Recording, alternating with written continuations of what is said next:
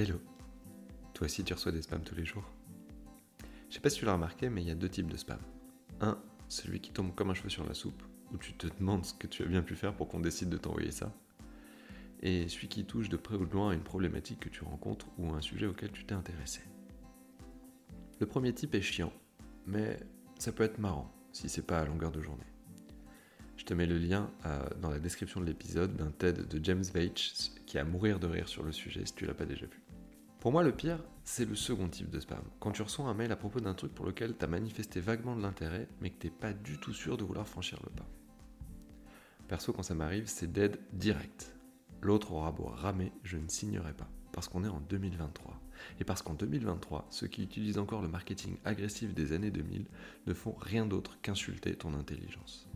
Alors aujourd'hui, pour éviter que tu deviennes malgré toi ce genre d'agresseur du 21e siècle, je vais te montrer un système pour penser ton marketing de manière intelligente, le double diamant. C'est parti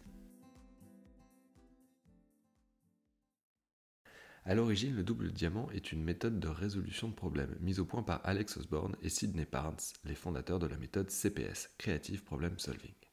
L'idée est simple. Le premier diamant sert à bien poser le problème et le second à travailler la solution. Là, il faut que tu imagines deux losanges côte à côte.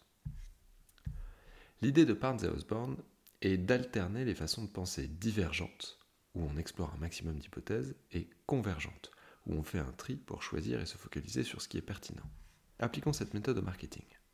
Ton futur client rencontre un problème, il a besoin d'une solution. Ton boulot, c'est de l'aider à cheminer dans la compréhension de son problème jusqu'à identifier ta solution comme étant celle qui en viendra à bout. C'est ça le marketing. Alors quand tu mets en place un système comme le double diamant, tu construis une véritable feuille de route pour tes prospects. Ensuite, tu peux les accompagner de manière pertinente en tenant compte du chemin qu'ils ont déjà parcouru ou pas. Au final, tu n'as pas un discours, un message, un positionnement.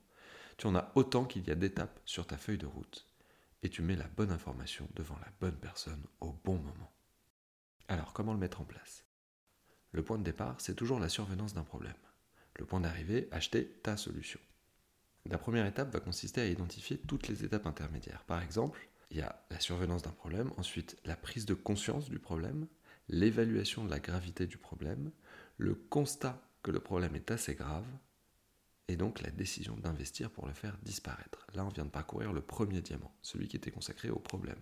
Ensuite, le prospect va certainement rechercher toutes les solutions immédiatement disponibles, rechercher d'éventuelles alternatives, faire un tri dans les solutions identifiées pour au final acheter ta solution. Ça, c'est le deuxième diamant. L'étape 2 consiste à lister les actions pertinentes que tu pourrais faire pour chaque étape. Ton rôle n'est pas le même à chaque étape. Au début, tu vas l'aider à prendre conscience de son problème et de la nécessité d'investir pour le régler. Ensuite, tu vas le guider dans sa recherche de solutions pour qu'au final, il choisisse la tienne. Alors un grand nombre de publications LinkedIn que j'ai faites au début, moi, étaient destinées à faire savoir que les avocats aussi avaient le droit d'avoir un coach. Pour moi, ça se situait à l'étape prise de conscience du problème. Avant que je fonde l'XD, et peut-être même encore aujourd'hui, pour bon nombre d'avocats, quand ça va mal, on serre les dents et on encaisse. Ou alors on envoie tout valser. Et bien mon boulot pour ce public, c'était de lui montrer qu'il existe une palette d'options entre ces deux extrêmes. Toi-même, de ton côté, demande-toi ce que tu peux faire pour que tes prospects prennent conscience que ce qu'ils vivent est un problème qui peut être résolu. Puis, pour que ton client passe de l'étape évaluation du problème à l'étape décision d'investir. Par exemple, tu vas avoir un discours et des actions marketing qui sous-tendent ce qui se passerait si le problème n'était pas résolu, des cas clients, des anecdotes vécues ou historiques, etc.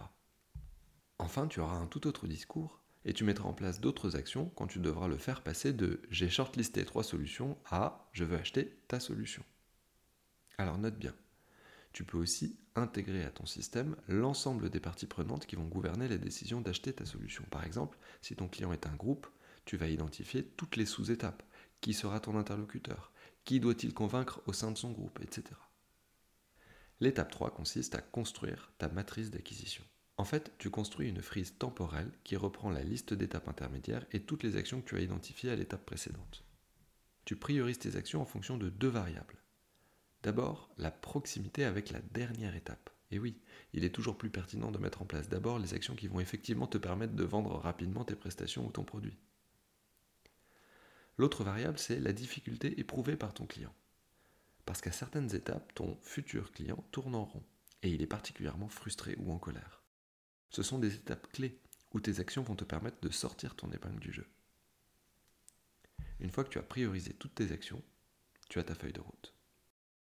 Alors le double diamant vient de la méthode CPS, qui s'inscrit elle-même dans le courant plus global du design thinking, l'art de concevoir des produits ou des services en se mettant à la place de l'utilisateur final et en procédant par voie de test et erreur. Tu dois donc garder à l'esprit que tes actions marketing doivent être testées et améliorées en permanence. Les étapes de ton double diamant peuvent évoluer, en fonction de ce que tu auras observé, en fonction des retours que tu auras de ta cible.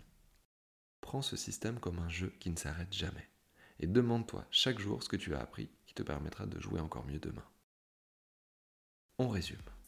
Le double diamant est un système qui te permet d'adapter ton marketing au niveau de maturité de ton futur client liste les étapes qui se situent entre j'ai un problème et je veux ta solution. Et identifie ce que tu peux faire à chaque fois pour aider ton prospect à passer à l'étape d'après. Prends l'habitude de tester et d'améliorer en permanence les actions que tu mettras en place parce qu'il n'y a pas de double diamant parfait. Et voilà, c'est tout pour aujourd'hui. Je sais que je te laisse avec un gros morceau de pain sur la planche, mais tu sais que tu peux m'écrire si tu te sens bloqué. Je fais toujours le maximum pour te répondre rapidement. À dimanche prochain pour un nouveau Tipstem. Et d'ici là, prends bien soin de toi et des tiens. Cheers.